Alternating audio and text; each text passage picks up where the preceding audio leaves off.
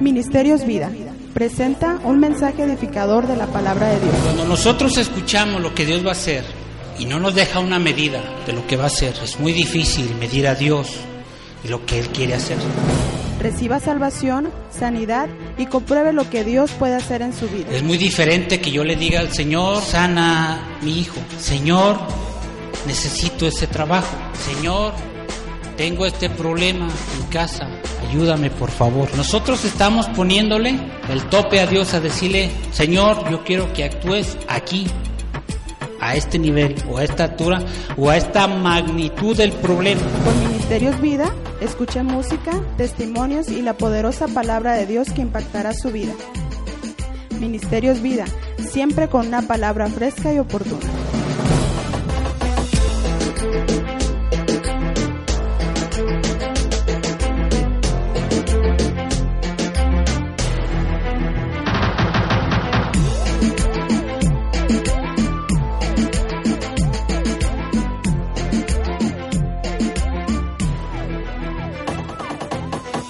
De Corintios, capítulo 2, versículo 9. Sí, ya estamos ahí. ¿Se le hace conocido? ¿Lo había, había pasado por ahí antes? ¿Dejó una marquita ahí? ¿Una seña de que por ahí andaba? ¿Sí? No, ¿verdad? O sí, algunos sí, otros no.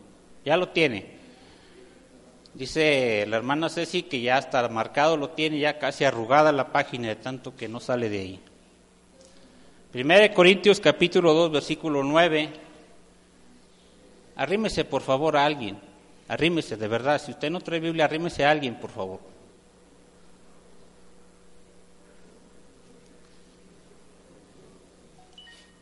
Primera de Corintios capítulo 2 versículo 9. Ustedes lo van a leer todos juntos. ¿Sí? Dice una, dos, tres.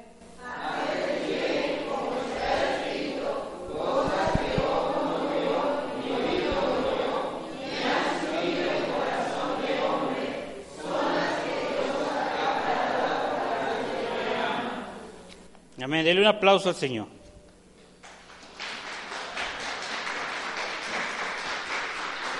Ahora quiero que vaya, por favor, a Isaías capítulo 64, 64. Isaías capítulo 64. Haga de cuenta que es el directorio telefónico y que anda buscando una, en la sección amarilla de lo que anda buscando. Ahí sí somos ágiles, ¿verdad? Isaías 64, versículo 4. Como ya están de pie y la señal para saber si ya lo tiene levantando su mano, si ya lo encontró.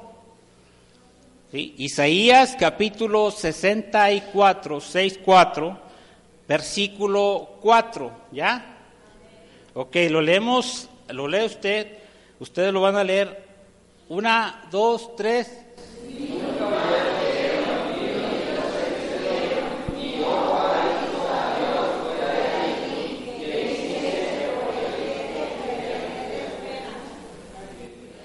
Bueno, así como que el final no nos salió bien, así como que no lo entendimos, ¿verdad? Siéntese, por favor, puede tomar su lugar.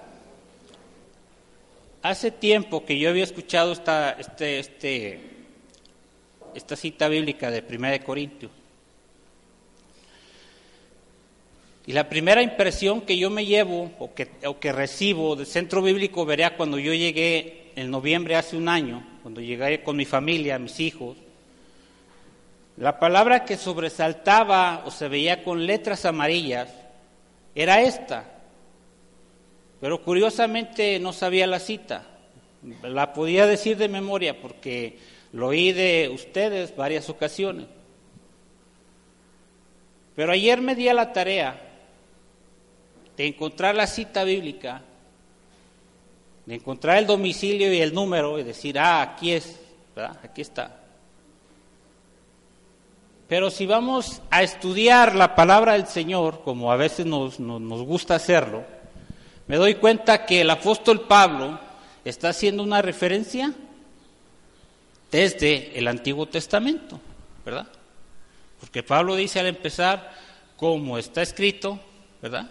Significa que hay una referencia en donde el apóstol Pablo se está recordando no sé si de memoria o en los pergaminos o en su tiempo que estudió, pero resulta que la palabra que él leyó acerca del libro de Isaías se quedó en su corazón. De tal forma que pareciera que toma una copia fotostática de Isaías 64, versículo 4, y lo lleva a 1 Corintios capítulo 2, versículo 9, pero ¿sabe qué? No salió exactamente como estaba leído. Pudiera aducir, deducir, perdón, que eh, se trata de un error. Pablo le dio su propia interpretación, entonces vamos a ver eh, que la Biblia tiene errores. Puede ser. Puede ser que usted me lleve por ese camino, pero lo que le voy a decir es que tanto Isaías tenía razón como el apóstol Pablo tenía razón acerca del Dios que ojo no ha visto, ni oído ha oído, y que Él se está revelando a nuestras vidas, no desde hoy, desde que le conocimos, inclusive eh, dice la palabra desde antes de la fundación del mundo. ¿Da un amén al Señor por eso? Pablo está tratando de expresar lo que Dios está revelando en el tiempo en el cual él le escribía. Y yo vengo a leer 1 Corintios 2 y vengo a darme cuenta que esa revelación que Pablo tuvo me viene siendo también dada a mí a través de las escrituras. Lo que para mí era un misterio, la salvación, fue revelado por el Espíritu Santo a través de su palabra, lo cual me hizo a mí tomar la decisión de decirle a Dios, perdóname mis pecados y recibo a Jesús como mi Salvador personal. Amén. Esa es una revelación que no a cualquiera la entiende, no cualquiera da un paso, no cualquiera puede dar, tomar una decisión y decir, yo lo hago porque ya entendí, porque viene en la palabra, porque la, es una revelación de Dios, es un misterio de Dios revelado a mi corazón. Tan es así que estamos aquí los que estamos. Porque si todo el mundo lo entendiera, fuera insuficiente este lugar. Entonces, ¿qué otro misterio el Señor nos ha revelado? Nos ha revelado no solamente la salvación, sino a su Hijo Jesucristo. Nos ha revelado su amor, nos ha revelado la vida eterna, nos ha revelado el cielo. ¿Se da cuenta cómo es que misterios que antes eran desconocidos, misterios que antes no tenían una contestación, ahora han sido revelados a nuestras vidas a través de la palabra de Dios. Entonces, cuando Pablo está escribiendo en el capítulo 2 de, de Corintios, está diciendo eso. Dios, en la sabiduría y en el conocimiento de Él, se está revelando al hombre, al ser humano, de tal manera que ahora podemos entender quién es Jesucristo. Ahora podemos entender qué es el pecado, podemos entender qué es eh, la santidad, qué es la consagración a Dios, qué es la vida eterna, qué es la muerte eterna, cosa que antes, como repito, no teníamos en claro. ¿Qué hacíamos? ¿Qué hacíamos los domingos? ¿Qué hacíamos los domingos? Todo menos estar en la iglesia, todo menos buscar a Dios. Todo menos estar en una búsqueda constante de Dios. ¿Sí? Ahora, yo voy a pedir por favor que me pongan el primer versículo de 1 Corintios 2.9. ¿Qué dice ahí? Pues sí, pastor, ya lo leímos, pero traigo otra versión. ¿Qué dice ahí?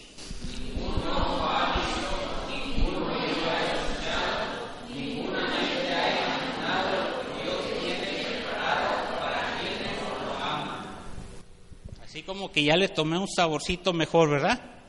No estoy promocionando Biblias, estoy tratando de hacerle entender a usted una mejor manera de cómo la palabra de Dios puede llegar a nuestra vida y tomar sentido, tal vez un otro punto de vista, pero el mismo contenido de la palabra del Señor. Y voy a pedir que me ponga el que sigue, de Isaías capítulo 64, ¿qué dice?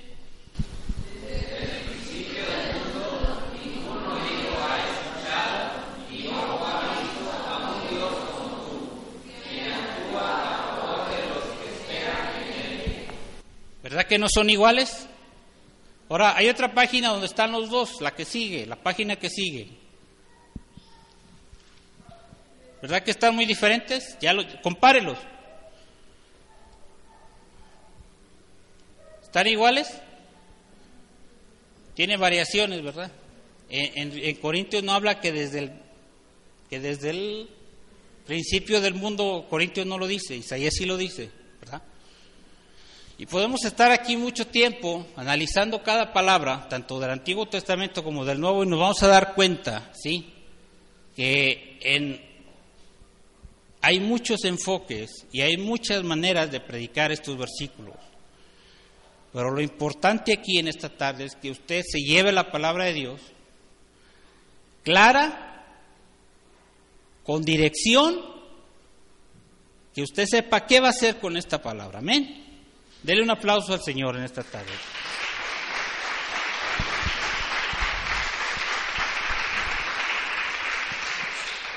Y me gusta desgajar la palabra del Señor. Vamos por partes, ¿verdad? Vamos al punto número uno. Créame que no le pensé mucho, dije, ¿cómo pongo el punto número uno?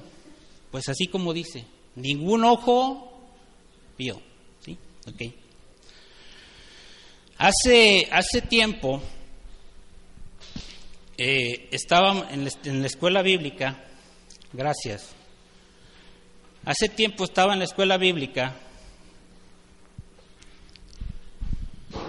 Y el loco misionero que estaba al frente, no al frente, sino apoyando al Instituto Bíblico, se le ocurre llevarnos al Cerro de las Águilas.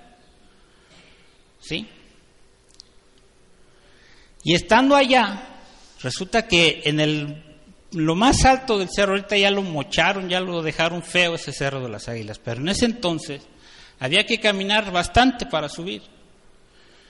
Y ya estando arriba, empezaba a hacer aire en la noche, porque eh, digo que estaba loco, porque en la noche hacía aire y estábamos ahí como tratando de aguantar, resistir el aire, no era frío, era aire nada más, y el aire en sí te causa frío.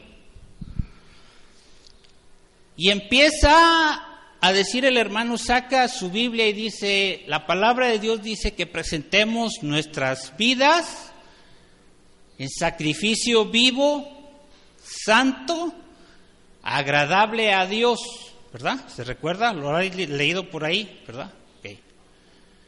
Entonces dice, vamos a orar por aquella persona que quiera presentar su vida, así, así como dice, en sacrificio vivo, como si te fuéramos a sacrificar. ¿Y sabe qué? Escogió la piedra más larga.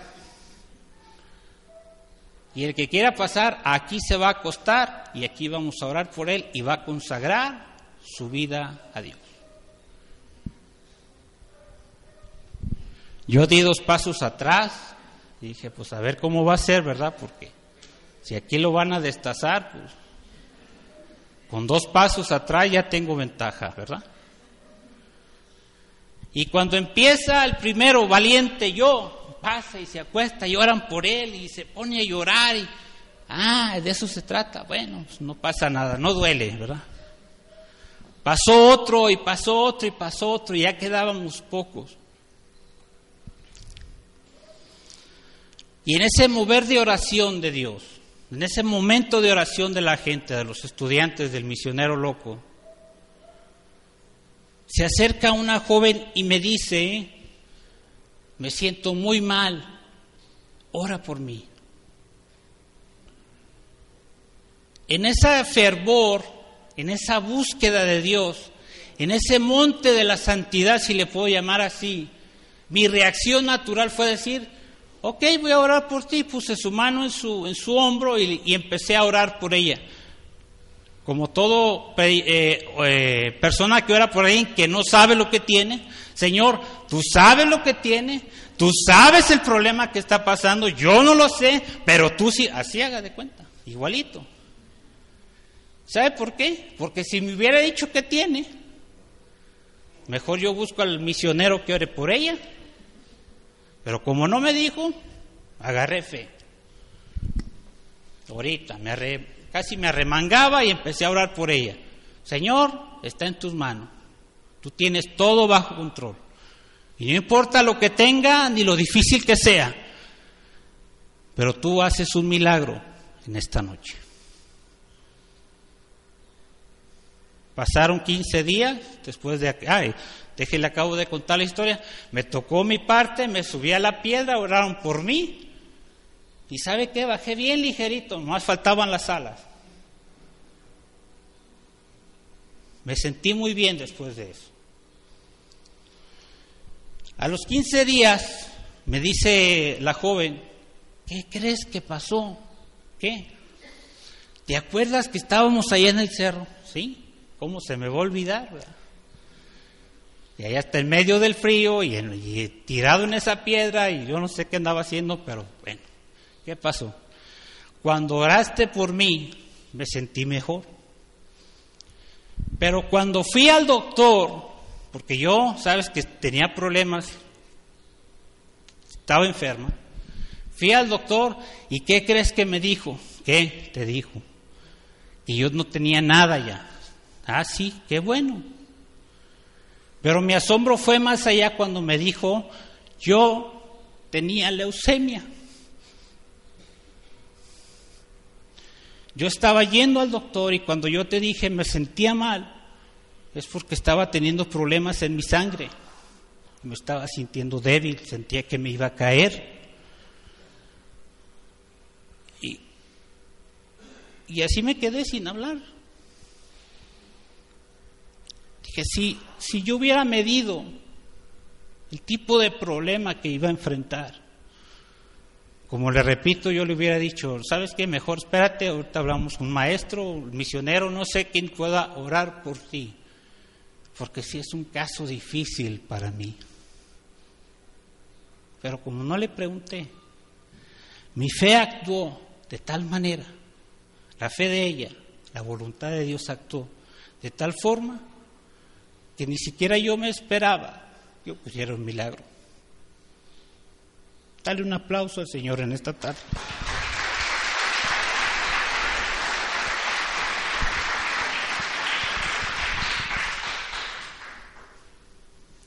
No lo había visto.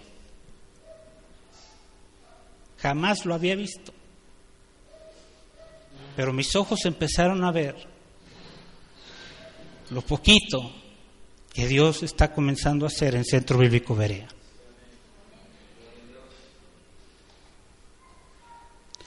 Mis ojos podían ver un resultado clínico, un estudio que dijera en palabras entendibles leucemia, pero pude comprobar el poder, el amor y la gracia de Dios hacia esa persona, que el que menos importaba ahí era yo, lo que importaba era Dios y su mano de poder moviéndose.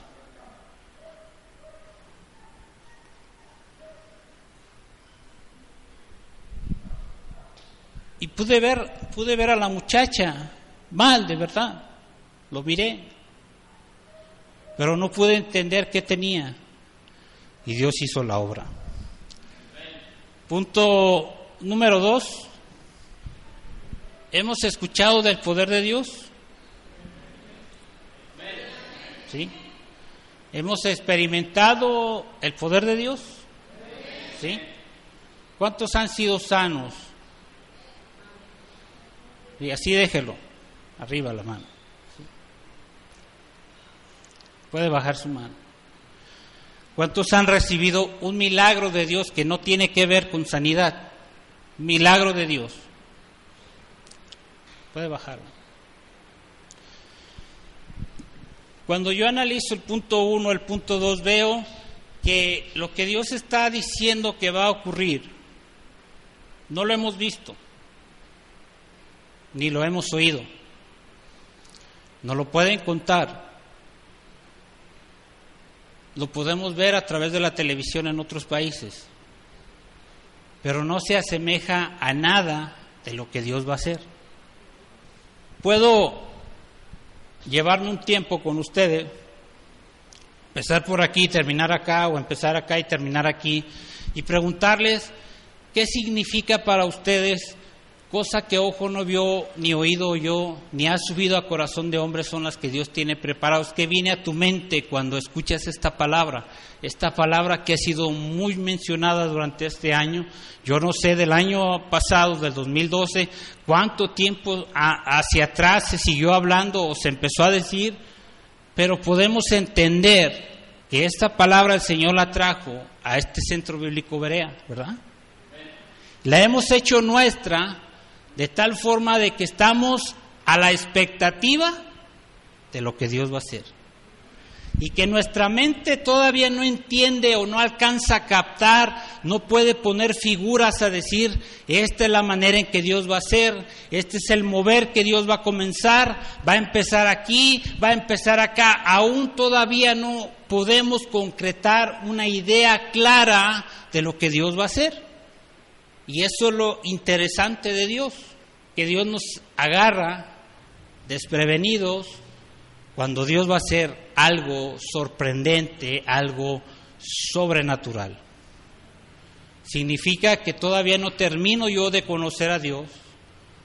Significa que todavía no termino yo de entender la voluntad de Dios.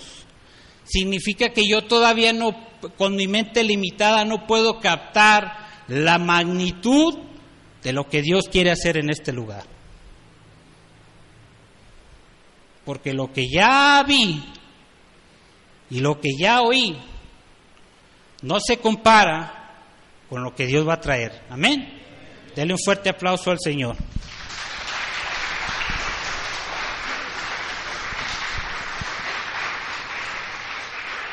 ¿A cuántos el Señor les ha contestado una petición?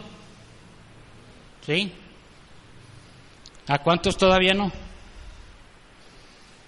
¿Tengo yo la expectativa muy alta de lo que Dios va a hacer o en realidad Dios va a hacer algo muy grande? Ayer le platicaba a mi hija una decepción tan grande en mi corazón. A lo mejor se va a reír, ¿verdad? lo más seguro, porque se rió cuando se lo estaba platicando. Pero le, le platiqué la peor de mis tragedias y ella se estaba riendo. A lo mejor usted se va a reír ahorita también. Resulta, para los que conocen o conocen la colonia Constitución de muchos años, se recordará el mentado Mercado Bola, ¿verdad?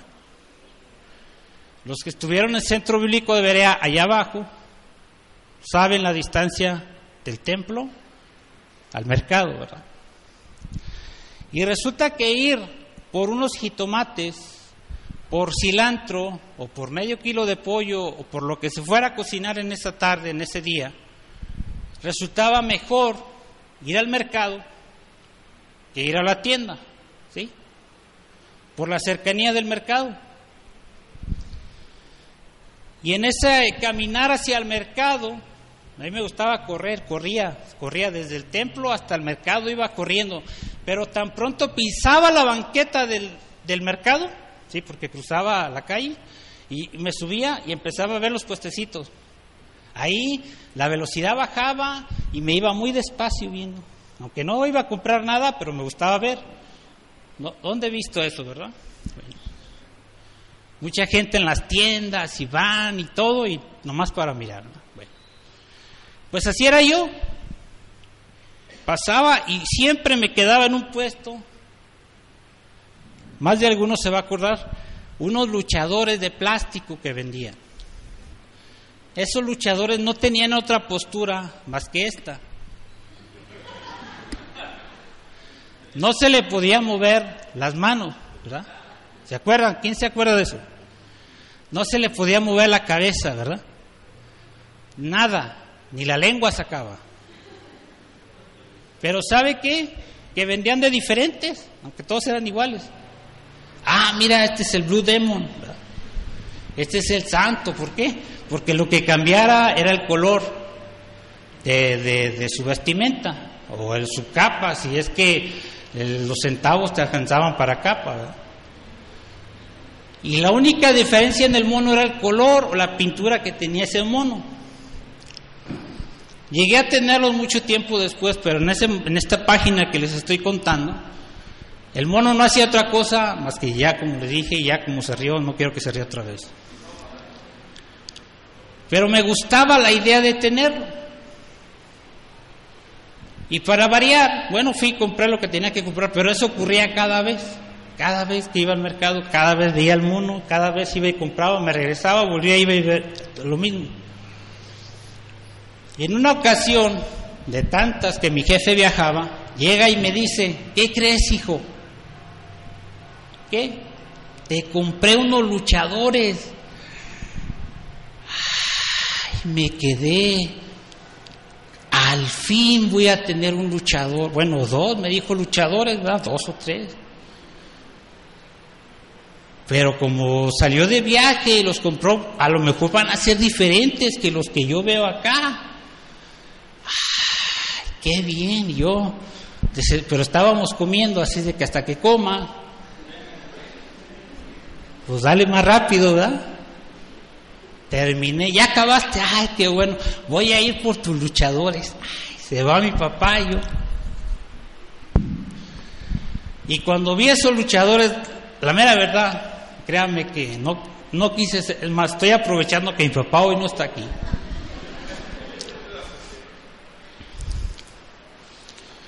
Cuando vi esos luchadores,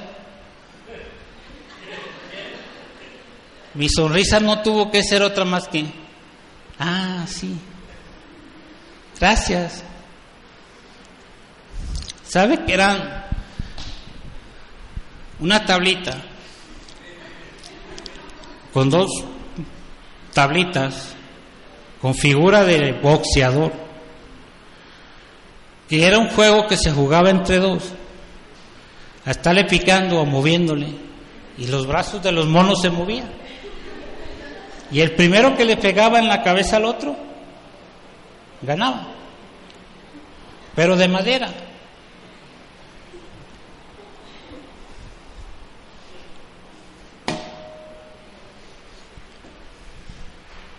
Mi expectativa estaba así, ¿verdad?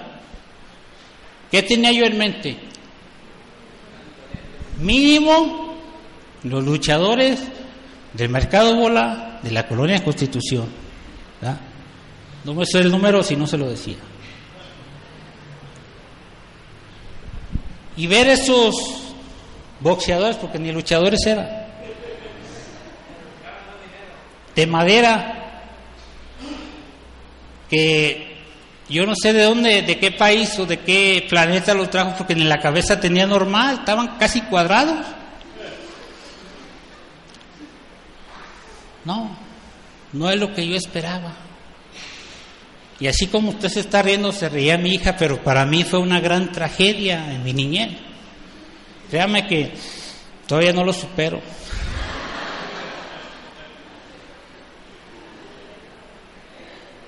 Dele un aplauso al Señor esta tarde.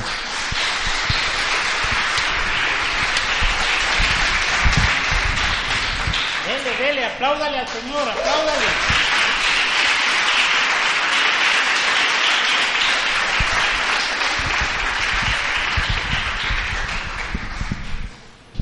Cuando nosotros escuchamos lo que Dios va a hacer y no nos deja una medida de lo que va a hacer, es muy difícil medir a Dios y lo que Él quiere hacer.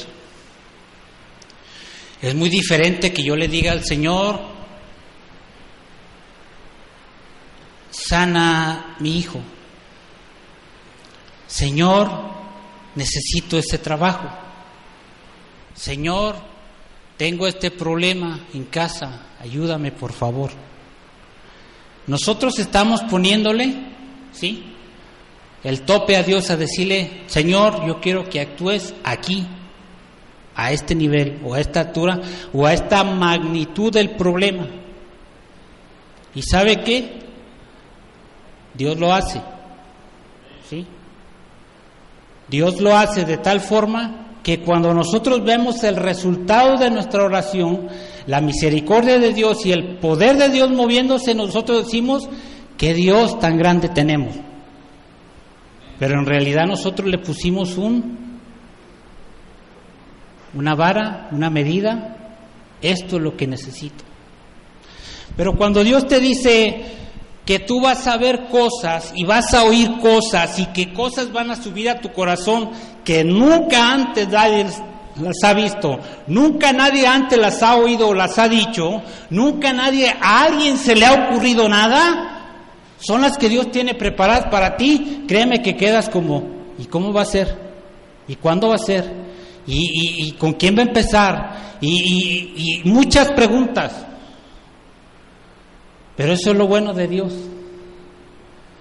Que si nosotros le dijéramos, Señor, queremos, pastor, pastor Noel, ¿cuántos miembros quieren este año en esta iglesia? ¿Cuántos quiere? Deme un número. Este año que viene. 300, ok. Dice la palabra del Señor y esto va para el pastor, cosa, háblale por favor, cosa que ojo no vio, ni oído oyó, ni ha subido a corazón de hombre son las que Dios tiene preparadas para ti. No te imaginas siquiera que van a ser 300. No hay un número en el que Dios está limitando a decir, esta va a ser la cantidad de este año. ¿Sabes por qué? Porque lo que Dios tiene no se puede medir en ninguna magnitud, en ninguna regla, en ninguna medida. No hay nada que pueda limitar a Dios a lo que Dios quiere hacer en este lugar. ¿Le das un fuerte aplauso al Señor?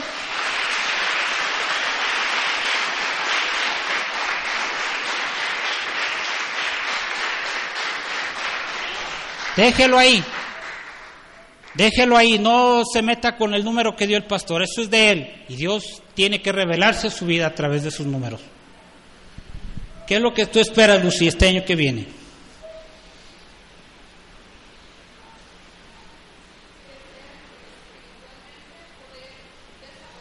De tu familia.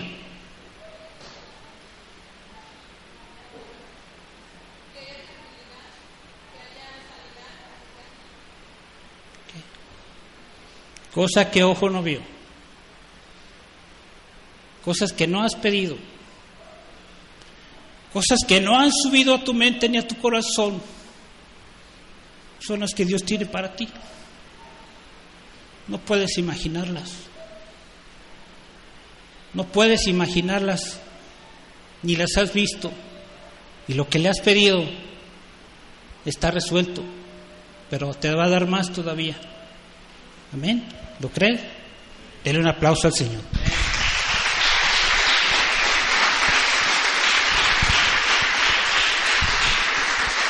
Marta, ¿cuánto has esperado por tu esposo? Dos años. ¿Qué quieres que haga el Señor? ¿Cuándo?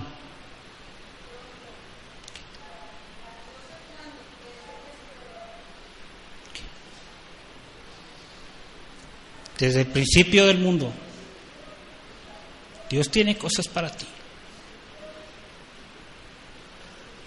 Va a sobrepasar tu expectativa. Va a sobrepasar tus anhelos. Y si tú no te pones lista, Dios lo va a usar más a Él que a ti. Amén. Dele un aplauso al Señor.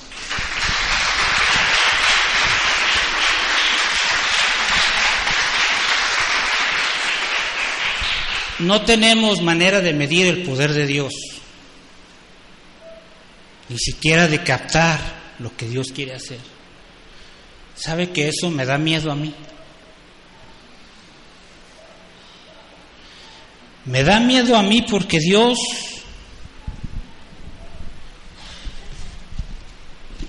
Imagínese que este soy yo, ¿sí? Voy a pedir a Juan, por favor. ¿Puedes traerme puño de sobres? Unos 10 sobres, por favor. Imagínese que este es usted, ¿sí? Representa la vida del hermano Hugo, representa la vida de la hermana Karen, representa la vida de la hermana eh, Lupita, representa la vida de, de la hermana Cecilia. Mírese aquí. Y voy a pedir a Juan que conforme yo vaya mencionando, él meta un sobre, por favor. Dios trajo salvación, no sé en qué año, pero trajo salvación a su vida. Llegó a su vida. ¿Tiene salvación? Ahí está. El Señor a alguien, levante la mano, a alguien le habló el domingo pasado aquí en este altar. Levante su mano. Ok.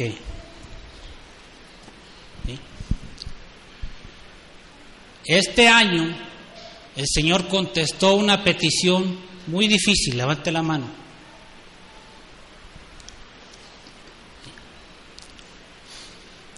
El Señor ha suplido para las colegiaturas de sus hijos. Levante la mano. Sí. El Señor te ha hablado e inclusive has venido a este lugar y le has dicho, Señor, espero escuchar tu voz y Dios te ha hablado a través del mensaje de la palabra del Señor.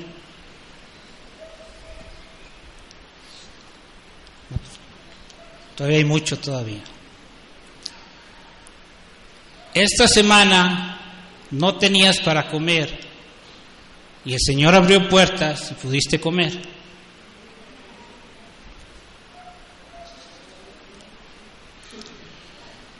Este año que pasó tuviste un accidente y viste la mano de Dios en ese accidente.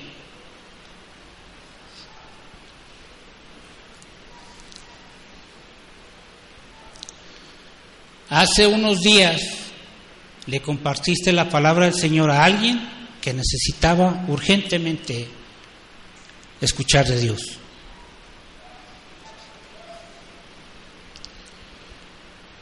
Te despertaste hoy y te diste cuenta que estabas vivo. Nada más tres, cuatro creo.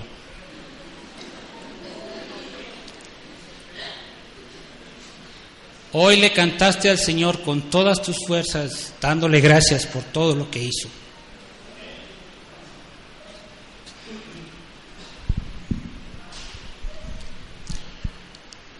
Tu esposo o tu esposa te hizo enojar y aún así la seguiste o lo seguiste amando.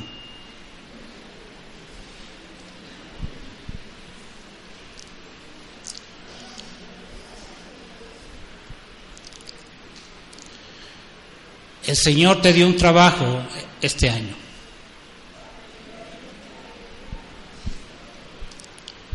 Te quedaste sin dinero, pero no renegaste de Dios.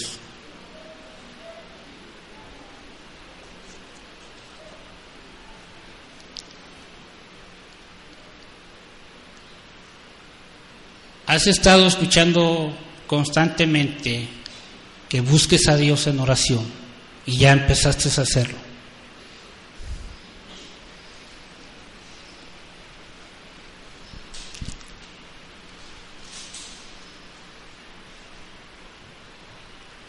El caso más difícil que te pudo haber pasado en la vida, Dios ya lo resolvió. Gracias. No estamos hablando de lo que Dios va a hacer, ¿verdad? Estamos hablando de lo que Dios ya hizo. Y pareciera que nuestra vida empieza a medir a Dios y el poder de Dios. Y podemos abrir esta caja y empezar a recordar que fue lo que mencioné hace unos minutos. Y tener un buen culto de testimonios. Pero aún así no vamos a poder entender lo que Dios quiere hacer en este lugar.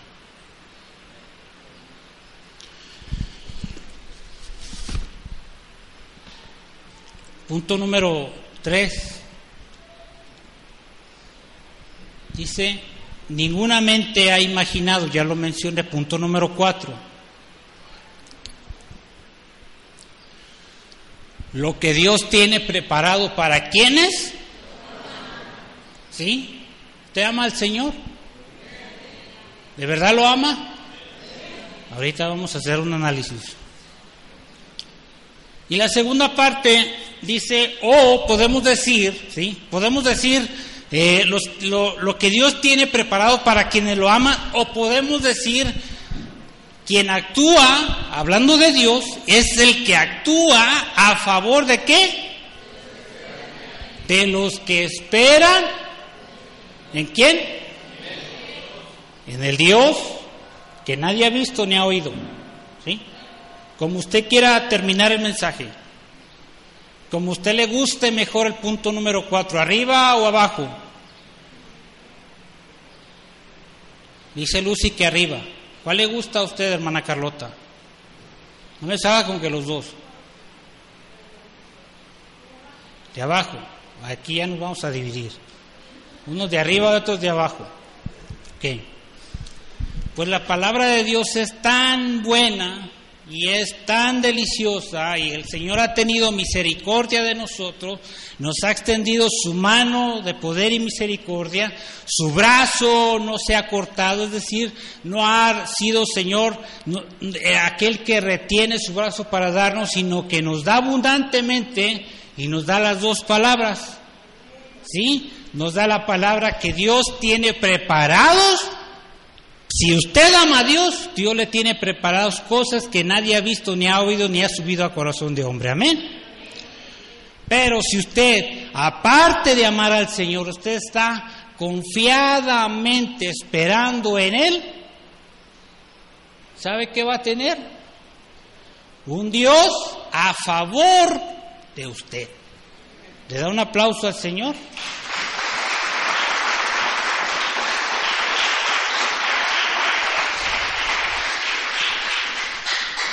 Ahora, yo le pregunté que si usted amaba a Dios, ¿cuántos aman a Dios? Confiéselo con su boca y levante su mano. Sí, faltan dos o cuatro de amar al Señor, pero ahorita los vamos a hacer que amen a Dios. Sí. ¿Cuántos esperan en Dios? Sí. Voy a pedir que abra su Biblia, por favor. Y esta cita no está y no quiero que la pongan. En el libro de Ageo, ya lo metí en un problema porque su GPS ya se extravió, dice, no sé dónde está. Si usted va a Malaquías, Mateo o Malaquías, váyase tres libros hacia atrás, se va a encontrar Malaquías, Zacarías y se va a encontrar Ageo, si no me falla. ¿Sí, verdad? ¿Sí? Dice Citlali que sí. Ok. Mateo, Malaquías, estoy yendo para atrás. Mateo, Malaquías, Zacarías, Ageo. ¿Ya lo encontró? Ok. Para los que aman a Dios, para los que esperan en Dios es esta palabra. Y para los que no dijeron ninguna de las dos. O sea, para todos. ¿Qué dice? Vamos a leer. Obvio que usted va a tener una versión, yo voy a tener otra. Deje ver si mi Biblia trae Ageo.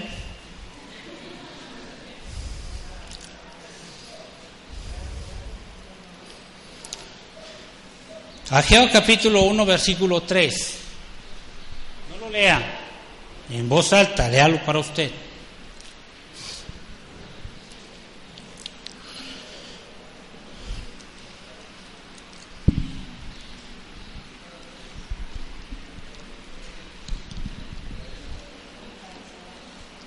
Entonces el Señor envió el siguiente mensaje por medio del profeta Ageo. ¿Por qué viven ustedes en casas lujosas mientras mi casa permanece en ruinas? Esto es lo que dice el Señor de los ejércitos. Miren lo que les está pasando. Han sembrado mucho.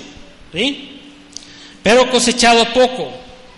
Comen, pero no quedan satisfechos. Beben, pero aún tienen sed. Se abrigan, pero todavía tienen frío. Sus salarios desaparecen como si los echaren en bolsillos llenos de agujeros. Cualquier parecido con la realidad, mera coincidencia. Imagínese 64 años de cautiverio en Babilonia. Y que de repente los dejan ahí, dejan ir, los dejan libres. Regresan a una ciudad destruida, pisoteada, derribada. ¿Qué fue lo que hicieron? ¿Qué fue lo que hicieron? Según lo que acabamos de leer, dice la palabra del Señor que empezaron a construir sus propias casas. Y sabe que el Señor va a través del profeta Geo y le dice al sumo sacerdote, ¿qué están haciendo? ¿A qué se han dedicado desde que salieron de Babilonia hasta el día de hoy? Perdóneme lo que le voy a decir, hermano, pero es el Señor el que está hablando en esta tarde. Mi petición hasta el día que me enseñó el Señor esta palabra, ha cambiado. Ya no es, Señor, dame un trabajo. Ya no es, Señor, suple mis necesidades. Señor, mira que mis hijos, tengo dos, necesito colegiatura para ellos cada mes. Señor, mi blazer es una vergüenza, tiene un año ahí estacionada, no tengo ni para las placas, Señor. Cuando el Señor me habla a través de esta palabra de Ageo, me doy cuenta que mi oración, mi petición, lo que en mi boca aparece son cosas que yo necesito, ¿sí o no? ¿Las necesitamos?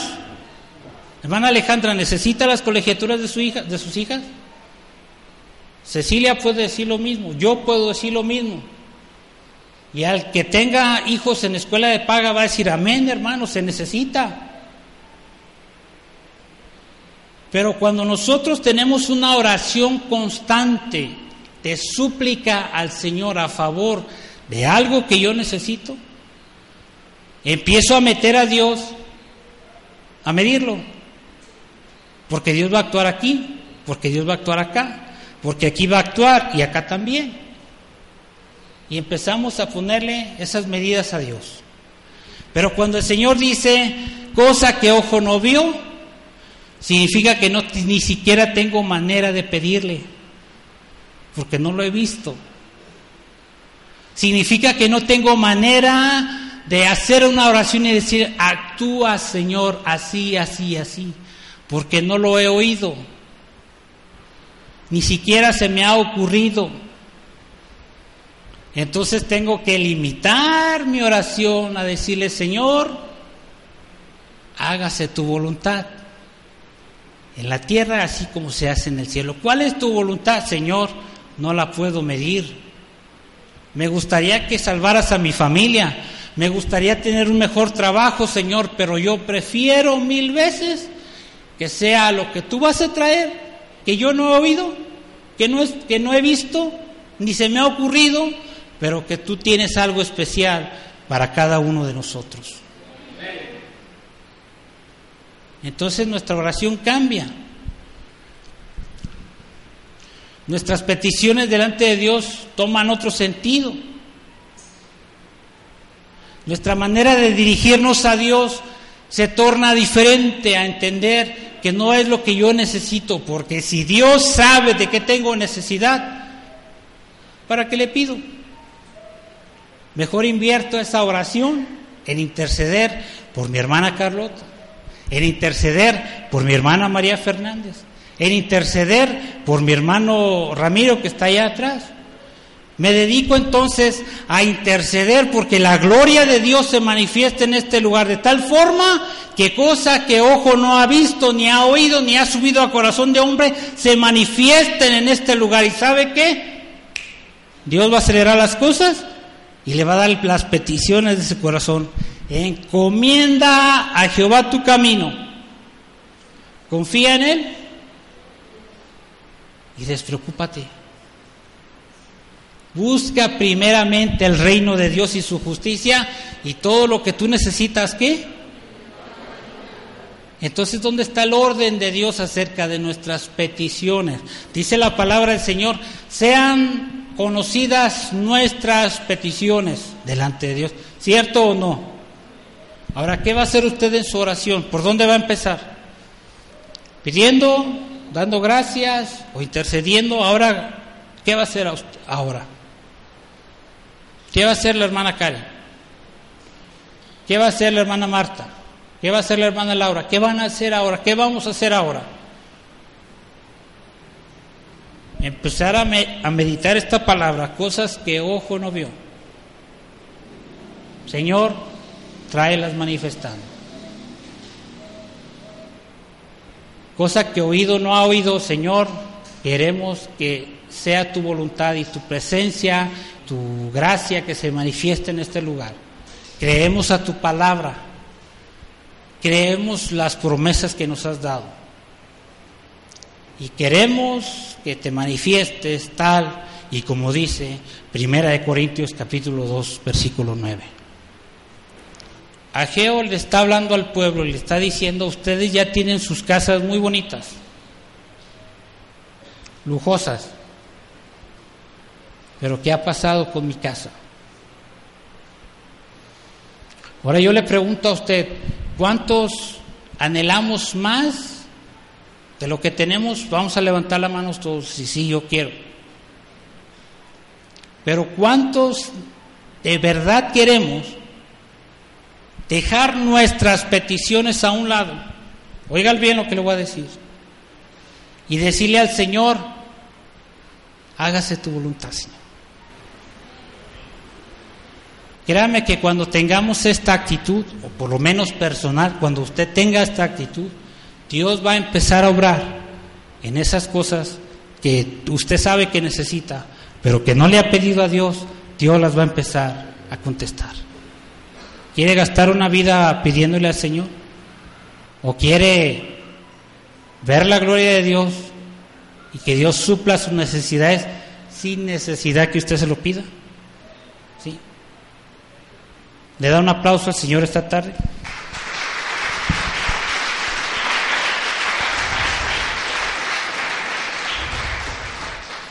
Ageo capítulo 2 y con esto termino.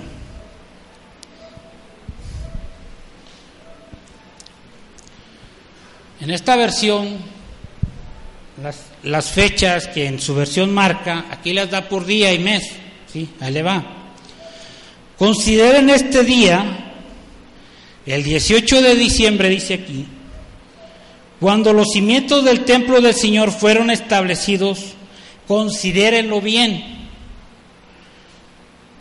Ahora les doy una promesa, cuando la semilla aún está en el granero, todavía no hay cosecha, su grano y las vides, ni las higueras, ni los granados, ni los olivos han dado sus frutos, sin embargo, de hoy en adelante, yo los bendeciré.